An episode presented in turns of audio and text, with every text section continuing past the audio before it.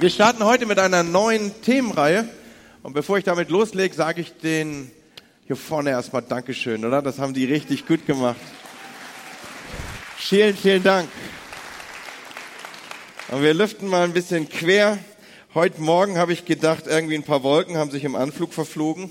Äh, sind wir ja gar nicht mehr gewohnt, ne? So. Ich komme mal ganz gut klar mit dem Wetter, habe ich ja hin und da wieder schon mal gesagt. Richtig schön. Ich komme von der Seniorenfreizeit mit den Senioren. Unsere Senioren sind richtig cool. Und ich sage euch, wenn ihr irgendwie tolle Gegenden kennenlernen wollt, wenn ihr tiefe Gemeinschaft, wenn ihr gute biblische Getränke genießen wollt, werdet Mitarbeiter bei den Senioren. Könnt euch da gerne an mich wenden. Ich mache eine Einführung. Das wird richtig gut, oder? Haben wir nicht eine gute Zeit gehabt? Schön, dass ihr da seid. Also im ersten Gottesdienst waren mehr Senioren, aber auch im zweiten sind noch ein paar. War eine richtig gute Zeit. Und das Gute ist, wir bauen Beziehungen untereinander und das ist auch die Themenreihe, die uns in den nächsten Wochen beschäftigen wird, beziehungsweise. Draußen haben wir Sonne, Sommer, Sonnenschein und ich fahre immer zum Weserpark, also jetzt nicht immer, aber wenn ich zum Weserpark fahre, dann fahre ich immer an diesen großen Parship-Plakaten vorbei. All you need is love, alle elf Sekunden verliebt sich ein Pärchen oder weiß gar nicht, ob das schon ein Pärchen ist, aber irgendeiner verliebt sich gegen, irgend, gegen irgendjemand. Nee, in irgendjemand heißt das, ne? Nicht gegen. Okay, was auch immer. So alle elf Sekunden passiert's. Sommer, Sonne, Sonnenschein und ich habe gelesen, dass so der Mai und um Weihnachten rum, das sind die beiden Monate, wo am meisten Eintragungen erfolgen auf diese Partnerportale. Dann melden sich die Leute an. Also man will irgendwie noch den Sommer mitkriegen und äh, das ist irgendwie fühlt sich das wahrscheinlich doof an, wenn man so allein unterwegs ist und Weihnachten ist auch so eine schwierige Zeit. Und vor dem Hintergrund gehen in diesen Monaten, in diesen Wochen die Zahlen auf den Partnerportalen hoch.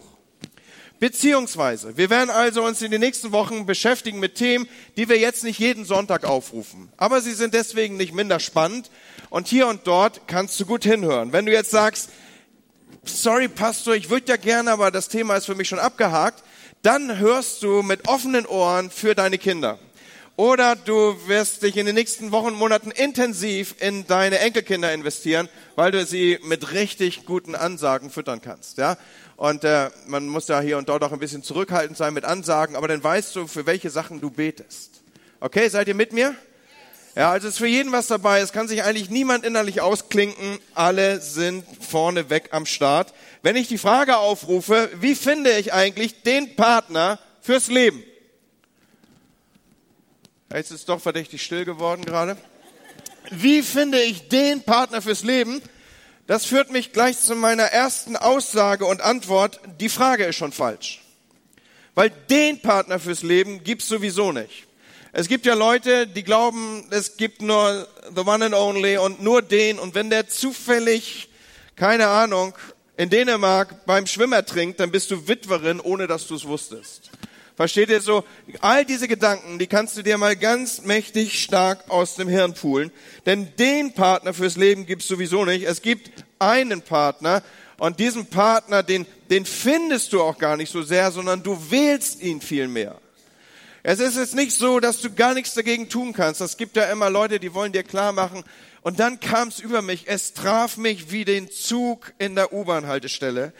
Und äh, ich konnte nicht anders. Es war um mich geschehen. Was immer du dafür einen Hormonstau abarbeitest, aber das hat mit Liebe eigentlich nichts zu tun.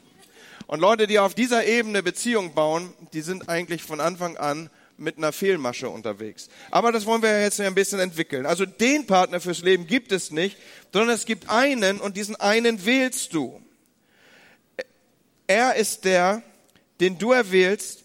Und es ist wichtig, sich mal die Frage zu stellen, und auf wen oder was richte ich denn hier eigentlich mein Interesse?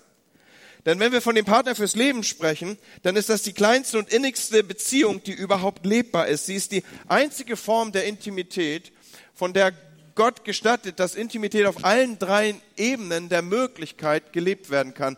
Wir sind Wesen, die wir uns äh, gestalten aus Geist, Seele und Leib. Und Gottes Vorstellung von Beziehung ist immer die einer maximalen Beziehung und Intimität auf eben all diesen drei Ebenen. So Gott möchte, dass du Intimität im Bereich des Geistes, im Bereich der Gefühle und deinem, deiner Seele und auch deines Leibes leben kannst. Das ist seine Vorstellung von Partnerschaft. Und klar ist, vor diesem Hintergrund, dass er sich für diese Art Beziehung den höchstmöglichen Schutz wünscht, den wir überhaupt kennen, nämlich den Bund, das Versprechen, das Versprechen, ein Versprechen, das lebenslang halten soll für diese Beziehung. Das ist sein Wunsch, den er und dem er Ausdruck gibt.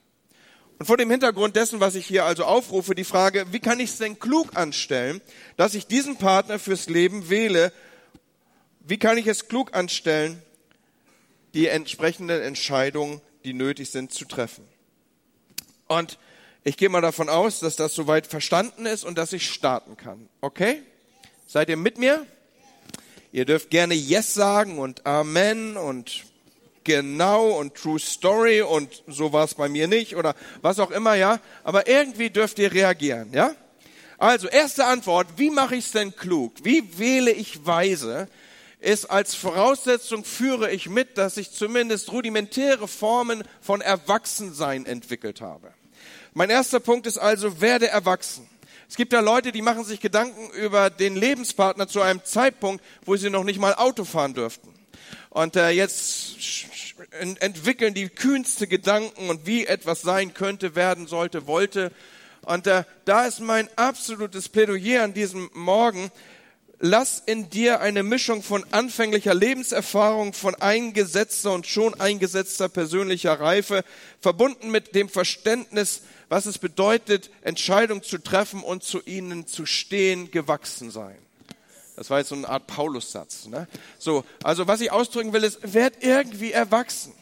Komm nicht so daher, sondern denk drüber nach. Deine Entscheidungen werden Folgen haben und du wirst zu ihnen stehen müssen. Die Shell Jugendstudie, eine Studie, die alle paar Jahre von der äh, äh, von diesem Ölkonzern Shell in Auftrag gegeben wird, sie kommt zu dem Schluss, dass die wenigsten Menschen vor dem 26. Lebensjahr in der Lage sind, diesen Prozessen irgendwie Abschluss zu geben. Die Frage danach, wer bin ich überhaupt? Was möchte ich überhaupt? Die Frage danach, wie sieht das denn aus, auf eigenen Füßen zu stehen? Wie sieht es aus, für mein Handeln einzutreten und selbstverantwortlich zu sein? Wie sieht es aus, wenn ich die Entscheidung treffe und andere haben mit den Konsequenzen zu leben? Die Shell-Studie geht davon aus, dass diese Art äh, Überlegungen und Reifeprozesse erst um Mitte 20 überhaupt herum eingesetzt haben. So ist es wichtig, sich diesen Fragen einmal zu stellen, auch in Vorbereitung einer Partnerschaft. Was ist mir wirklich wichtig? Welche Stellung hat mein Glaube, meine tiefsten Überzeugungen? Wie will ich mich aufstellen in Bezug auf Job und Karriere? Was sind die Prioritäten und wenn ich sie habe, wo sind sie zu finden? All das sind Fragen, die zum Erwachsenwerden dazugehören. Und noch einmal, ich will nicht sagen, dass es unmöglich ist, eine Beziehung, eine dauerhafte Beziehung, eine Ehe einzugehen, auch zu einem früheren Zeitpunkt. Nur es macht die Beziehung nicht unbedingt leichter, sondern die Herausforderung ist ungleich größer. Die Herausforderung ist ungleich höher.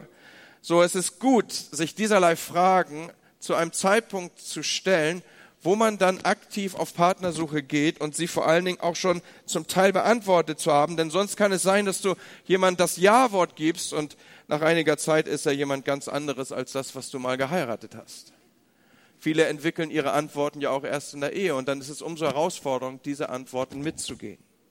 So Nummer eins, ich will da gar nicht so lange stehen bleiben, um eine kluge Wahl zu treffen, werde erwachsen. Nummer zwei, nimm dir ausreichend Zeit.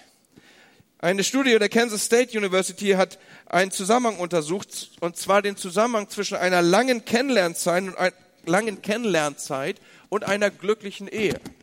Und natürlich ist bei der Gelegenheit auch gleich etwas anderes noch mit entdeckt worden, nämlich, dass es sehr aussagekräftig war, eine kurze Kennenlernzeit hat oft zu schwierigen Ehesituationen geführt. Und vor dem Hintergrund lasst mich doch mal so ganz locker aussprechen, die beste Zeit für Scheidung ist vor der Hochzeit. Allerdings möchte ich hier an der Stelle ein bisschen tiefer eintauchen. Kennenlernen ist durch nichts zu ersetzen, kann man nicht abkürzen. Und wenn man den anderen kennenlernt, dann wird man Dinge entdecken, die einem nicht gefallen. Was dann aber nicht heißen soll, dass das das Ende und immer bedingungslos das Ende der Beziehung sein muss.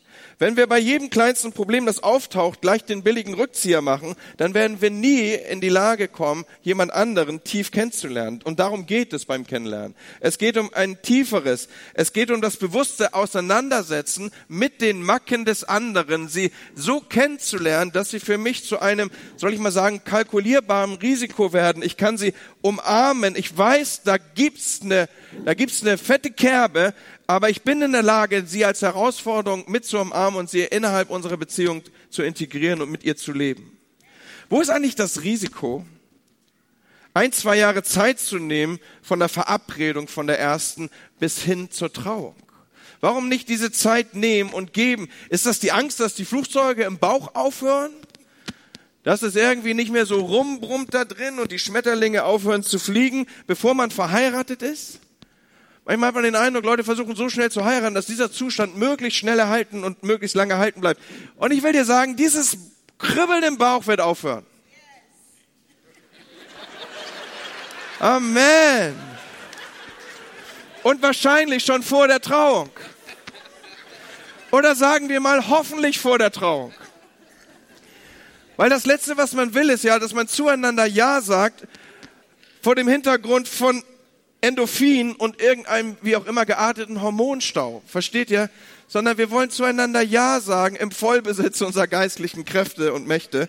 Und das bedeutet, wir sagen Ja auch zu den Macken, die ich beim anderen erkannt habe. Dieses Kribbeln im Brauch, dieses romantische Treffen, diese magische Anziehungskraft, sie, sie verwandelt sich. Ich gehe mal davon aus, ich spreche jetzt nicht nur zu Teenies, ja. Dinge verändern sich und bei manchem ist es dann so, dass das irgendwie in Frust endet und es ist langweilig und dann begibt man sich auf die Suche und man sucht diesen Kick wieder. Oder aber im fortschreitenden Kennenlernen kommt es dazu, dass man wirklich in eine befriedigende, tiefe, gegenseitige Liebesbeziehung auf der Basis eintritt, dass ich den anderen wirklich kenne. Und wie er wirklich ist, das braucht Zeit, das ist nicht abkürzbar. Wie der andere wirklich ist, das braucht sogar schwierige Situationen. Wenn man mal gemeinsam einen schwierigen Kompromiss hat durchringen müssen, wenn es Zeiten gab, in denen man sich nicht so von Party zu Party gerettet hat, sondern wo man mal einander aushalten musste.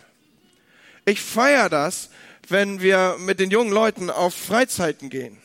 Und äh, damit meine ich jetzt nicht nur Freizeiten, die irgendwie den Rückenwunsch scheuern auf dem Strand, wo man nichts anderes macht, sondern Freizeiten mit Extremsituationen.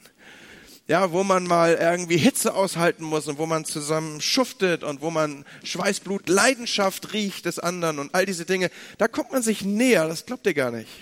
Also am besten, man schickt alle jungen potenziellen Paare mal auf so einen Missionstrip. Und wenn die sich mal in ihren Grenzen erleben, das beschleunigt das Kennenlernen ungemein. Und wenn man sich dann mal so entdeckt, wie sieht der morgens aus? Ja, hast ihn gar nicht erkannt, kriegst ganz neue Seiten zu sehen von deinem möglichen Partner. Das ist doch eine coole Sache. So, was will ich damit sagen? Es, es braucht diese, diese herausfordernden Dinge. Und nur weil etwas anfängt zu quietschen oder nur weil etwas schwierig wird, nur weil du etwas entdeckst, was dir nicht gefällt, nicht gleich aufstecken, sondern dranbleiben. So, wo war ich stehen geblieben? Nimm dir Zeit für dieses Kennenlernen. Nummer drei, wie triffst du weiter kluge Entscheidungen vor dem Hintergrund deiner Partnerwahl, indem du das Wissen mitführst, Ehe ist nicht die Antwort. Ihr glaubt gar nicht, wie viele Leuten ich schon begegnet bin, die mir genau diese Hoffnung haben ausdrücken wollen. Wenn ich nur erst den richtigen Partner gefunden habe, wenn ich nur erst Mr. Right und Mrs. was auch immer gefunden habe, dann sind alle meine Einsamkeiten beendet, meine inneren Wunden absolut und schlagartig abgeheilt. Alles ist gut. Das Leben wird sich nur noch von Wolke zu Wolke weiterentwickeln. Und Freunde, ihr verheirateten Paare, wollen wir ihm mal sagen, wie es wirklich ist?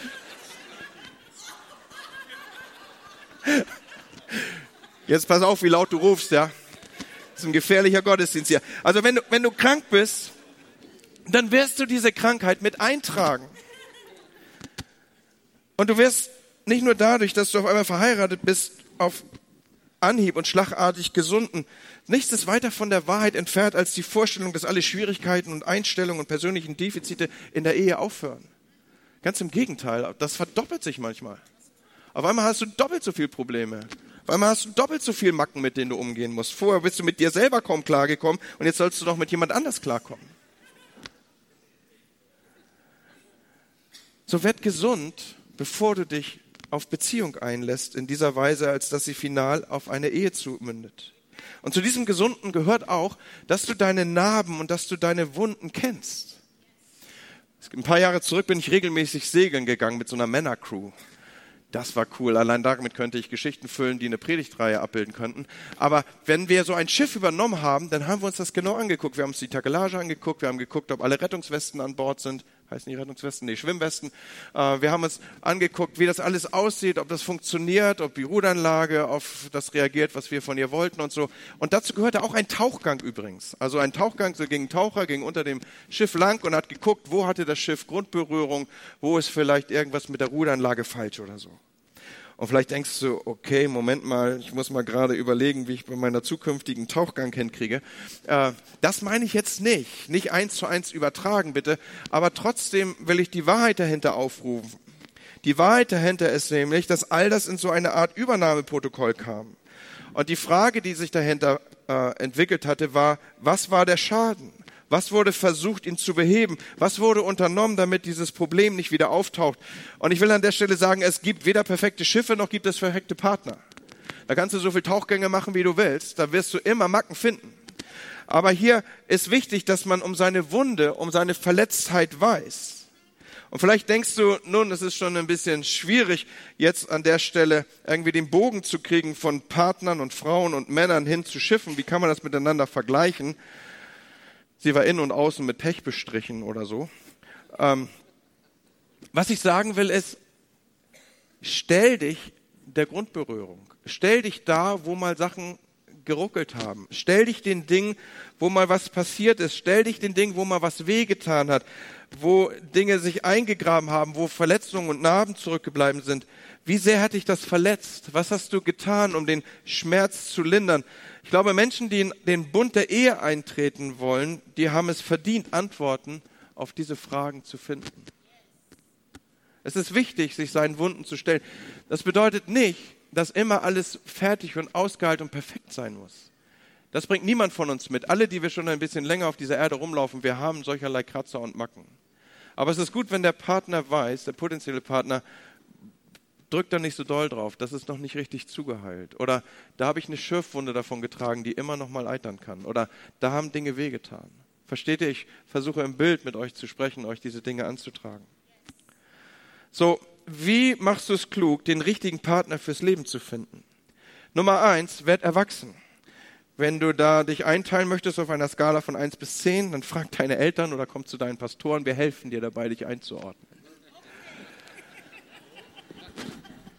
Das war jetzt ein bisschen spitz, ne? Nummer zwei, nimm dir viel Zeit. Nummer drei, mach dir, mach dir das bewusst, dass Ehe nicht die Antwort ist für alle deine Probleme. Ja, denkst du, das fing ja ganz gut an. Aber dann kamen diese drei Punkte. Und jetzt ist erstmal hier gar nichts mehr so prickelnd. Und mit Romantik und Liebe ist es auch gerade ein bisschen abgelöscht bei mir und von wegen alle elf Sekunden verliebt sich, bei mir geht seit elf Minuten gar nichts mehr. Das wird ja immer schwieriger hier mit Beziehung. Und ich weiß, Leute, lasst mich an der Stelle ein bisschen ernsthaft sein. Es ist nicht wirklich prickelnd, was ich gerade aufgerufen habe, aber die Frustration und der Schmerz und die Enttäuschung, die entsteht, wenn man versucht, die eben genannten Punkte zu überlaufen, die würden sich von Jahr zu Jahr stärker entwickeln und größer werden. So nehmen wir doch lieber auf, uns solcherlei Dingen auch bewusst zu stellen. Ich will weiter Fortsetzung machen und fragen danach, wonach schauen wir denn, wenn wir uns für einen Partner fürs Leben interessieren, wenn wir ihn wählen wollen? Was sind die Eigenschaften, die wir bei unserem Partner suchen sollen? Und als erstes bringe ich hier zum Aufruf den Gottfaktor. Das, wonach du bei deinem zukünftigen Partner Ausschau halten solltest, das, was er oder sie mitführt, ist diese bisschen modern gestaltete Gretchenfrage. Wie hält er es mit Gott? Wie hält sie es mit Gott? Und damit meine ich jetzt nicht, dass er oder sie mal so grundsätzlich ja nichts gegen ihn hätte. Sondern der Apostel Paulus schreibt den Christen in Korinth, macht keine gemeinsame Sache mit den Ungläubigen. Das gilt natürlich für vielerlei Bereiche, aber in keinem anderen Bereich haben wir so sehr mit der Sache des anderen zu tun wie in der Ehe. Und ich weiß, dass ich jetzt hier gerade keine populäre Empfehlung ausspreche. Warum nicht? Weil sich dadurch die Auswahl in drastischer Weise reduziert und einschränkt. Ich weiß um die Schwierigkeit, die ich damit ausdrücke. Aber wie soll man sein Leben mit jemandem teilen, wenn man seine tiefste Identität, ein Kind Gottes zu sein, sein persönliches Wertesystem und die Orientierung an Gottes Wort, die wichtigsten Grundüberzeugungen des Lebens nicht mit seinem Partner teilen kann? Wenn Gott davon spricht, ich habe es eben schon gesagt, dass aus zwei eins werden sollen, dann möchte er, dass das möglich ist auf allen drei Ebenen der Beziehung. Er möchte tiefste Vereinigung in allen drei Ebenen. Und wenn du dich für einen Partner entscheidest, der mit diesen Ebenen gar nicht klarkommt, beziehungsweise bei einer dieser Ebenen gar nicht weiß, wovon du eigentlich redest, dann ist das schwierig. Und ich will dir sagen, Gott wünscht sich etwas anderes für dich. Ich will damit nicht sagen, dass es Ehe unmöglich macht, aber es macht hohe Anteile von Einsamkeit in deinem Leben sichtbar und ruft diese auf, zeigt dir diese auf wenn du eine andere Wahl an dieser Stelle getroffen hast. Denn was, was ist tiefer und nachhaltiger einen Menschen betreffend als seine Spiritualität? Oder was beeinflusst die Identität eines Menschen tiefer als das Wissen, ich bin ein Kind Gottes? Und so, wenn du ein Christ bist, willst du dir wirklich vorstellen, eine Beziehung auf dieser Ebene zu führen und anzufangen, wo deine Identität nicht geteilt wird, wo dein Herz, das sich formt am Wort Gottes, und das Leben, die Dinge, die deinem, die, deinem, die deinem Leben Sinn geben, wo das nicht aufgenommen wird? Schaut, es geht hier ja nicht darum, dass man irgendwie die gleiche Leidenschaft für Fußball teilen muss oder für den gleichen Verein oder dass wir irgendwie die, gleiche, die gleichen Interessen in Bezug auf italienisches Essen oder, oder sowas haben. Sondern noch einmal, es wird große Anteile von Einsamkeit in deinem Leben geben, wenn du an dieser Stelle eine andere Wahl triffst. Und mein Rat ist, tu es nicht. Wonach schauen wir aus? Nach dem Gottfaktor. Und weiter, wonach noch? Nach dem Gesprächsfaktor. Ein Bereich, den wir schon aufgerufen haben, ist der der Kommunikation. Und der Bereich der Kommunikation ist ein echt schwieriger. Die Idee, dass zwei Menschen auf eine sehr tiefe Art und Weise miteinander reden, klingt ja erstmal ganz easy. Aber jeder von uns, der das schon intensiver versucht hat, der weiß, wie schwierig das ist umzusetzen. Auf der anderen Seite, wenn du Paare, glückliche Paare nach dem Geheimnis ihrer Ehe fragst, dann wirst du immer wieder auf die Aussage stoßen, weil wir miteinander über Dinge reden können, weil wir miteinander über alles reden können. In Sprüche 20, Vers 5 steht, guter Rat liegt tief im Herzen eines Menschen wie Wasser in einem Brunnen. Wer Erfahrung hat, holt ihn herauf. Wovon spricht das? Wer Erfahrung hat, holt ihn herauf. Erfahrung sammle und gewinne ich durch Dazulernen und aus einem Lernprozess heraus. Kommunikation gelingt in den wenigsten Fällen auf Anhieb, Leute. Man muss im Sinne des Wortes lernen, die Sprache des anderen zu lernen nicht gleich aufgeben, wenn man mal realisiert, man funkt nicht auf der gleichen Wellenlänge.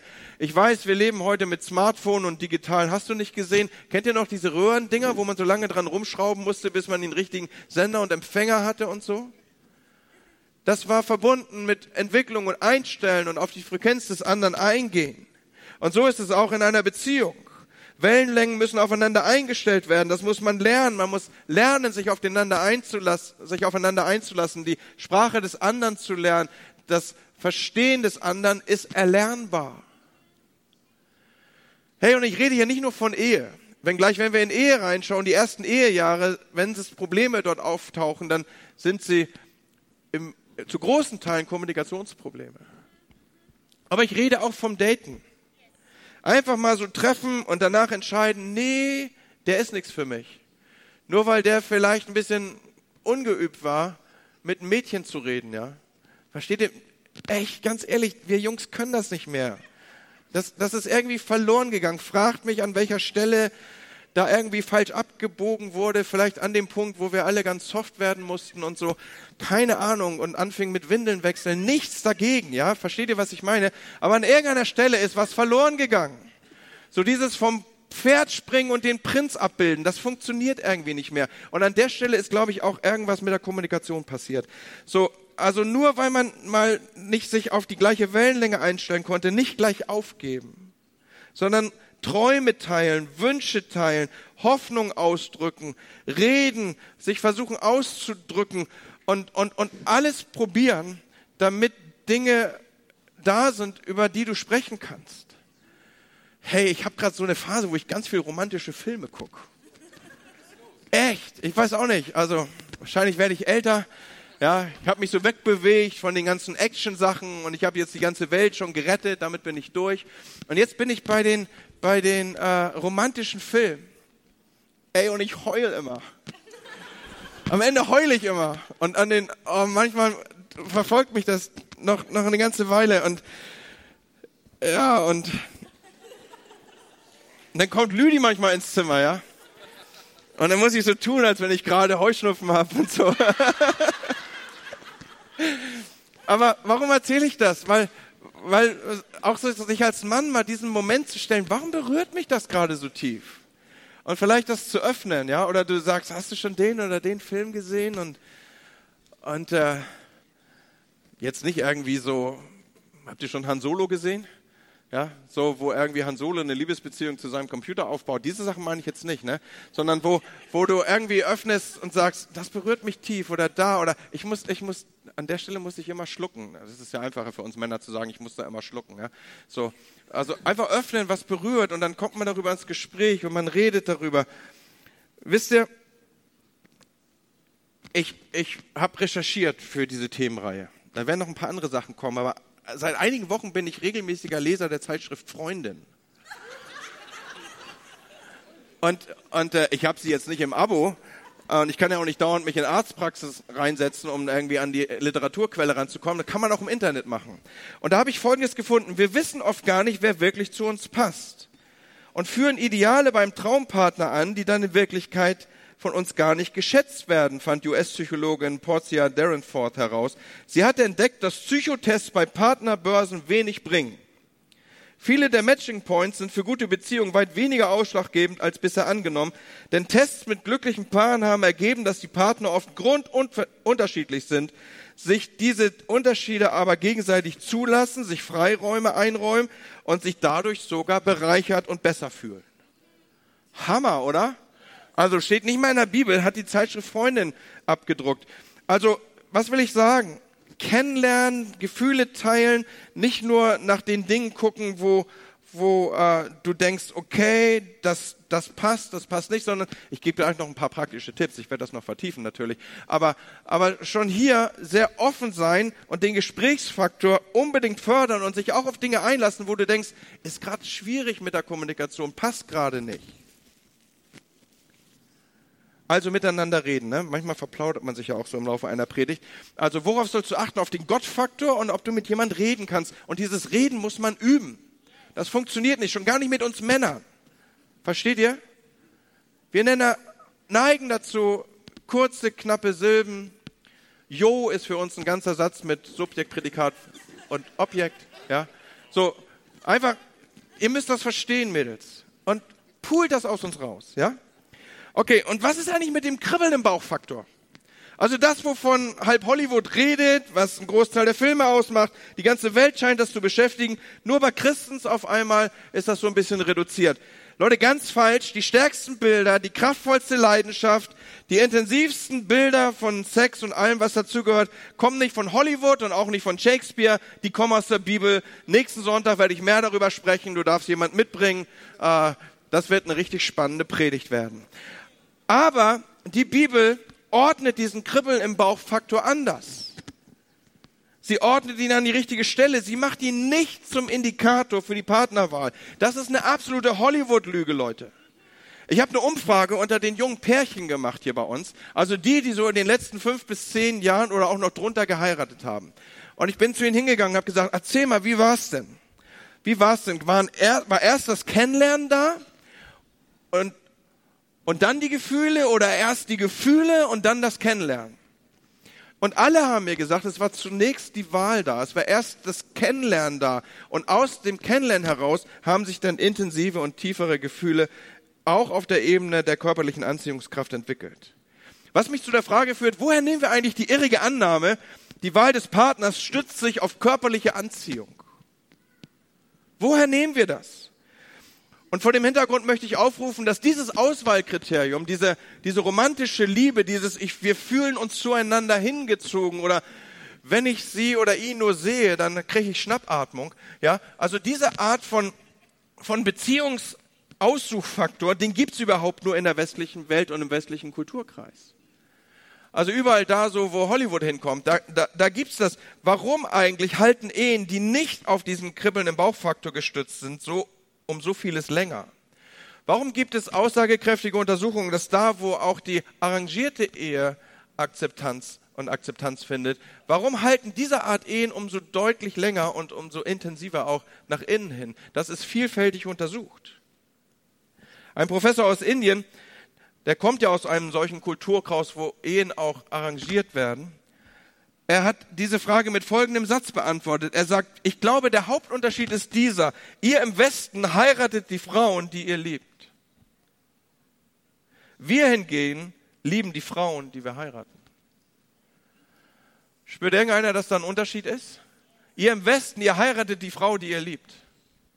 Wir hingegen, wir lieben die Frau, die wir heiraten. Und Leute, gegenseitige Anziehungskraft ist total schön. Und nochmal, ne, so, um euch ein bisschen anzufüttern, nächsten Sonntag machen wir da ein bisschen mehr von. Aber all das ist wirklich ein wichtiger Teil im Gesamtbild einer gesunden Beziehung, aber sie ist von nachrangiger Bedeutung. Es ist ein nachrangiger Faktor für die Partnerwahl. In der Regel kommt erst die Wahl und dann die körperliche Anziehung. Und noch ein letzter Punkt. Wie machst du es denn richtig, einen Partner fürs Leben zu wählen? Diesen letzten Punkt nenne ich den Family-Faktor. Pläne ohne Beratung schlagen fehl. Durch gute Ratgeber führen sie zum Ziel. Was ich sagen will, es trifft diese wichtige Entscheidung deines Lebens nicht alleine. Such den Rat von Ratgebern. Weise, reife Leute, Menschen um dich herum, von denen du weißt, sie meinen es gut mit dir. Eltern, Lehrer, Pastoren, andere Ehepaare, deine Freunde, deine Freundin. Hey, wir helfen euch, wir Pastoren. Wenn du sagst, ich weiß, ich will, ich hab, kommst du zu mir. Ich krieg das hin. Also jetzt nicht mit dir, sondern ich krieg das hin. Ich, ich finde Wege, euch zusammen zum Spülen einzuteilen. Oder auf dem Parkplatz zum Auto einweisen und bei Regen unter einem Schirm stehen und all diese Dinge. Leute, meine ich ganz ehrlich. Mach das nicht alleine. Lass dir helfen. Manchmal wissen deine Freunde viel besser, wer zu dir passt, als du selber. Schöpf aus allen Quellen, die dir zur Verfügung stehen und hör gut zu. Und jetzt habe ich noch ein paar praktische Tipps für euch. Okay? Also, ich rufe mal das Thema Dating auf. Daten. Nummer eins beim Daten. Ich glaube, wir brauchen Hilfe. Und mein Vorschlag ist, lass dir helfen durch deine Freundin oder durch deine Freunde oder wir sind ja eine Kirche, die nicht aus Kleingruppen, nicht nur Kleingruppen hat, sondern die aus Kleingruppen besteht. Wie wär's denn, wenn ihr ein Kleingruppencasting macht? Also das trifft jetzt für Kleingruppen zu, wo nicht alles verheiratete Ehepaare sind. Ne? Das andere könnte schwierig werden. Aber wenn ihr euch gegenseitig aussucht, wer könnte denn passen? Und wenn ihr das mal so zusammen aufruft, in Kleingruppencasting machen. Ihr geht mal so die Jungs der Kirche durch. Wer Church Schools hat, ist klar im Vorteil. Und dann guckt ihr mal so nach und umgekehrt die Mädels. Und dann dann macht ihr mal so ein, so ein Kleingruppencasting und entwickelt das. Ich glaube daran. Freunde, wir brauchen diese Art Hilfe, weil oft ist es so, dass unsere Fremdeinschätzung oder die Fremdeinschätzung oft treffender ist als unser eigenes Urteil. So lass dir helfen, ganz ehrlich, lass dir helfen, lass dir zeigen, wie das geht, wer zu dir passen könnte, wen jemand glaubt, dass das, dass das, dass das zutreffen könnte. Mein zweiter Punkt beim Daten, ähm, bleib, bleib echt. Also tritt nicht vorher schnell auch beim McFit ein, nur damit du ein Gesprächsthema hast beim ersten Daten, ja. Das glaubt dir sowieso keiner. Solange kannst du nicht Luft anhalten. Okay, also bleib echt. Dann noch ein Punkt, verbanne alle Checklisten. Verbanne alle Checklisten. Geh das nächste Mal deine Dates spielerisch an. Oft entstehen magische Momente, wenn man sich überlegt, was könnte ich geben, anstatt so eine innere Checkliste abzuarbeiten, was könnte der andere bieten. Und noch ein Punkt, für den Moment des Datens, der Verabredung, sag Ja zum anderen. Lass dich auf ihn ein. Also ich lass mal alles so weg, dass du dich entsprechend vorbereitet hast, dass du ausreichend TikTok in der Tasche hast und dass du die Fingernägel sauber hast und dass du das Handy aus hast und dass du nicht ständig drauf schaust und jeden Satz von ihr twitterst und so. Also das setze ich mal alles voraus jetzt, ja. Sondern in dem Moment lass dich zumindest temporär total auf den anderen ein und entscheide hier und jetzt, dass du gerade aufhörst weiter zu suchen, sondern der andere verdient, dass du dich auf ihn einlässt und dass du ihn wirklich kennenlernst. Okay? Also praktische Tipps in Bezug aufs Daten. Mach das nicht alleine, lass andere mit aussuchen. Und lass sie dir Namen zuführen und Leute vor Augen stellen. Mach es, ich würde es feiern, wenn es in deiner Kleingruppe wäre. Bleib echt. Verbanne alle Checklisten. Sag dieses punktuelle Ja zu dem, mit dem du dich triffst. Und wo wir schon gerade beim Daten sind, ja. Leute, habt da doch keine Angst vor. Also ich will, ich weiß nicht, dass ihr merkt selber, fällt mir auch ein bisschen schwer darüber zu reden, mache ich jetzt auch nicht jeden Tag, ja. Aber ich will, dass ihr euch datet. Ich möchte, dass ihr euch verabredet. Ich möchte, dass ihr euch trefft. Daten heißt ja nicht, dass du morgen gleich verheiratet bist. Das heißt auch nicht, dass du gleich über den anderen herfällst. Und daten heißt auch nicht, nicht küssen. Schaut mal, das ist ja wie so auf so einem, einem Beziehungsstrahl, ja. Der mündet irgendwann dahin, dass man verheiratet ist. Aber bis dahin kann, passiert eine Menge, Leute. Also ganz hier hinten, da ist Heirat. Okay? Ich mal mein Haus, weil ich Betten nicht so gut malen kann. So, und, äh, und hier vorne, äh, da begegnet man sich.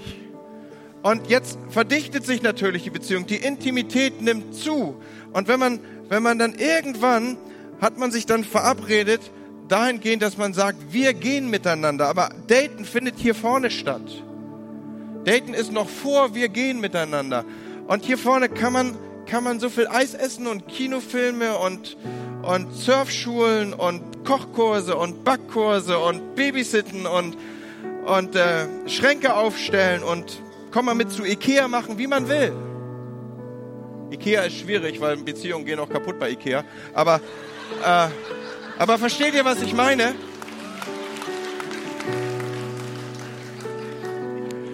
Und, und wenn man dann jemand sieht, der sich getroffen hat, ja, dann ist das nichts, was man gleich in die sozialen Medien setzt, sondern es ist total normal. Man freut sich daran und sagt, guck mal, die trinken jetzt einen Kaffee zusammen oder so.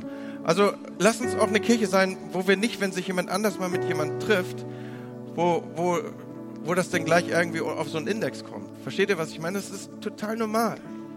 Das ist okay. Das müssen wir auch nicht besonders schützen und wir müssen auch nicht irgendwie so besondere Räume bauen, wo man dann irgendwie bei Schwarzlicht sich begegnen muss, sondern das, ist, das darf in der Öffentlichkeit geschehen, das ist offen und das ist ganz normal. Ja? Und das ist auch total cool, sich mal mit mehreren zu treffen. Das geht. Okay? So, wir werden auch nochmal über Grenzen sprechen zum späteren Zeitpunkt. Aber, aber wie gesagt, all das ist ja, bevor man sagt, äh, wir gehen miteinander. Ja? So, bevor man das definiert. Und dann kommt ja später die, die Definition der Verlobung und dann kommt die nee, wie macht man das so? Heirat, ne? So unterschiedliche Stadien und Graduierungen in dem Kennenlernen und auch im, im, im Zugang und in der Verdichtung der Intimität. Aber hier vorne, total easy. Okay? So, keine Angst vorm Daten. Und du darfst auch mehr als einen daten und eine daten. Dann bitte ich habe nicht so oft Gelegenheit, das zu entwickeln. Bitte macht die Augen auf. Oder wir können auch bitten, es gibt so eine Aussage in der Heiligen Schrift, die heißt, Herr, schenk uns Augensalbe. So, lass, macht die Augen auf. Lass mich mal dabei belassen. Bitte Augen aufmachen. Der kleine Prinz sagt, man sieht nur mit dem Herzen wirklich gut. Und manche verhalten sich bei der Partnersuche, wie sie sich beim Autokauf nie verhalten würden. Du würdest doch ein Auto nicht, auch nicht nur nach Aussehen und Breitreifen und Spritverbrauch beurteilen, oder? Also so, so, so 90, 60, 90, so 90er Schlappen, 60er PS Motor und so. Versteht ihr, wie ich meine? Sondern das machst du doch auch nach anderen Kriterien. So ein Auto hat auch innere Schönheiten. Zum Beispiel, wie geht sie mit Kindern um? Jungs, beobachtet das mal. Wie geht jemand mit Kindern um? Oder wie geht er respektvoll mit der älteren Generation um? Wie spricht er über seine Eltern? Kannst du mit jemand lachen? Hast du das Gefühl, mit ihm oder ihr wird das Leben alles, aber bestimmt nicht langweilig? Das ist eine andere Art von Schönheit, aber viel, viel schöner. Versteht ihr, was ich sagen will? Mach die Augen auf. Und, und jetzt noch mal was. Bitte mach die Augen auf. Die, die, die dicksten Fische sind im eigenen Teich. Versteht ihr, was ich meine? Die dicksten Fische sind im eigenen Teich. Mach mal die Augen auf. Und wenn du an der Stelle Hilfe brauchst, ich bin dein Mentor. Ganz ehrlich, ich helfe dir. Und nicht nur ich, es sind noch ein paar andere. Geh, geh zu, was auch immer. Wir helfen dir. Die dicksten Fische sind im Eigenteil. Lieber Heiland, mach die Augen auf für uns. Hilf uns da bitte. Und jetzt noch was, ja. Vielleicht bin ich ein bisschen oldschool an der Stelle, aber Jungs, kriegt den Hintern hoch. Echt, irgendwas ist da schiefgelaufen. Lass uns doch mal wieder das Pferd satteln. Früher war das mein Bonanza-Fahrrad. Da hatte ich einen Fuchsschwanz dran und Breitreifen und alles war fertig. Ja, aber mal so und dann, dann springst du vom Pferd und du eroberst mal wieder ein Mädchen, eine Frau. Hört sich ein bisschen oldschool an, ne? So, aber, aber ich glaube, dass das immer noch funktioniert. Ich glaube, dass das immer noch funktioniert. Und wenn du auf jemanden zugehst und sagst, weißt du, ich würde dich gerne besser kennenlernen. Oder kann ich dir helfen? Oder wie, du siehst wirklich hübsch aus. Das funktioniert immer noch. Sorry, mir fällt gerade nichts Besseres ein, ja, aber, aber ich glaube, ihr, ihr ahnt, was ich euch sagen will. Ist, ja, könnt ihr zwischen den Zeilen lesen und lasst uns das lernen, lasst uns das festhalten, auch dass das gerne weiter von den Männern ausgehen darf. Natürlich, ihr Mädels, ihr könnt uns helfen, ja. Wenn, wenn jemand es partout nicht hinbekommt, dann lädst du ihn ein, ein Ikea-Regal aufzubauen, weil du das schon alleine gekauft hast, ja. So, solche Sachen. Und wisst ihr was? Blumen gehen im Übrigen immer. Blumen funktioniert immer. Ich war gestern noch mal los und habe ein paar Blumen gekauft und habe gedacht, wie cool wäre das denn, wenn, wenn du so eine Blume nimmst und du gibst die jemand. Ich weiß auch, in Tagen wie diesen ist das ganz schnell eine Trockenblume, wenn die hinten im Auto liegt. Aber ich habe so überlegt, vielleicht war das ja auch so eine romantische Vorstellung für mich. Ich habe hier vorne ein paar Rosen und nach, am Ende des Gottesdienstes kommen die Jungs und die nehmen die sich dann und äh, weil sie nicht eine ganze Blume in der Hand haben wollen, knipsen sie vorne so den Kopf ab und dann fragen sie, darf ich dir einen Kaffee bringen nach dem Gottesdienst? Und dann legen sie so das kleine Rosenköpfchen auf die Unterlegtasse und auf einmal funktioniert auch die nonverbale Kommunikation. Ja? Wäre das klasse? Ja, Hammer! Ich verteile mal ein paar Rosen. ja, man darf sich ja auch mal was wünschen als Pastor, ne? So, Blumen gehen immer. Ich weiß auch nicht, das ist ein bisschen komische Predigt, ne? So beziehungsweise Sommer, Sonne, Sonnenschein. Wie findet man den richtigen Partner fürs Leben? Ich hoffe, dass ich dir ein paar Anregungen geben konnte, nach was du dich orientierst. Und wisst ihr was? Ich bete wirklich dafür. Und nicht nur ich, sondern viele Paare, auch Leiter in dieser Gemeinde, beten dafür, dass Menschen sich finden. Guck mal, das ist so ein Fall, wo man dann hingeht und sagt, darf ich dich trösten? Ne?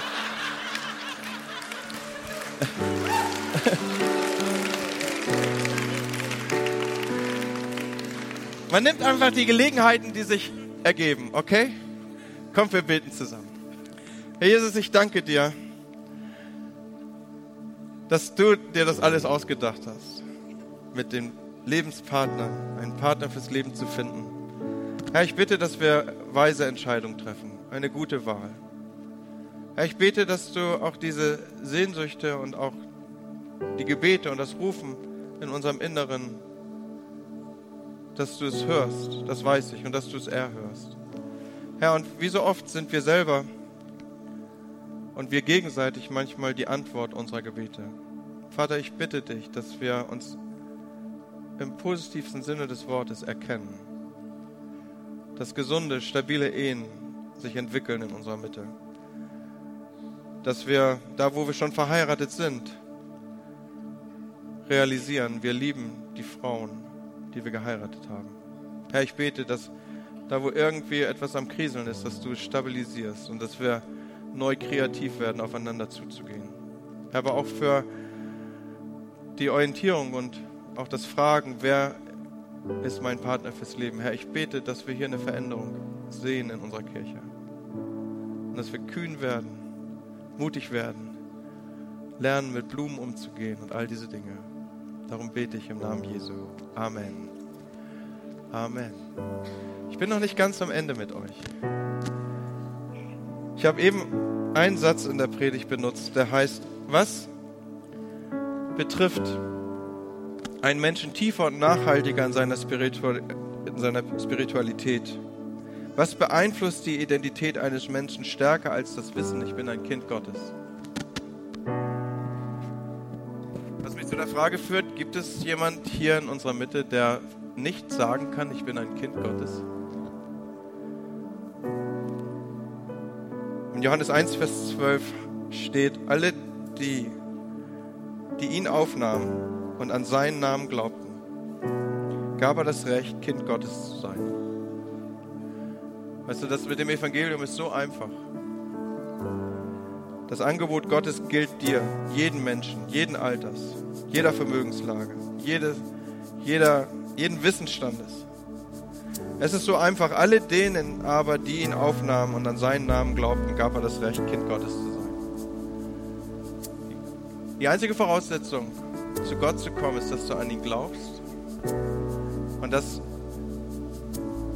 er deine Reaktion auf ihn beantwortet. Hebräerbrief sagt es so, denen, die an ihn glauben, ein Vergelter sein wird. Gott wird darauf reagieren, wenn du dich nach ihm ausstreckst. Er will dir begegnen. Annehmen heißt, das anzunehmen, was Jesus für dich getan hat, dass er für deine Schuld gestorben ist.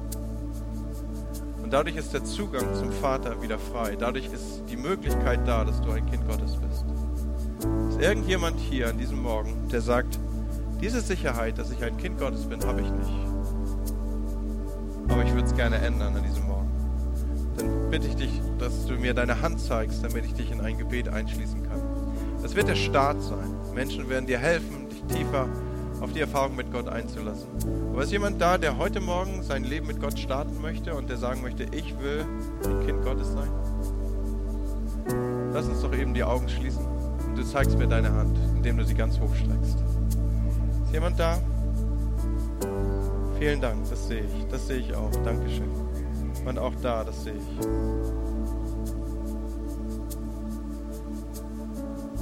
Und Herr, ich danke dir, dass du uns willst, uns liebst, dass du uns einlädst, auch an einem Morgen wie diesem, auch vor dem Hintergrund einer Predigt, die da vielleicht gar nicht so drauf abgestellt war, dass du uns einlädst, nach Hause zu kommen, dein Kind zu werden. Und ich danke dir für die Menschen, die sich hier ausgedrückt haben, dass sie in diese Beziehung mit dir wollen, dass du ihnen gnädig bist und dass sie dich schrittweise und tiefer erkennen. Im Namen Jesu. Amen.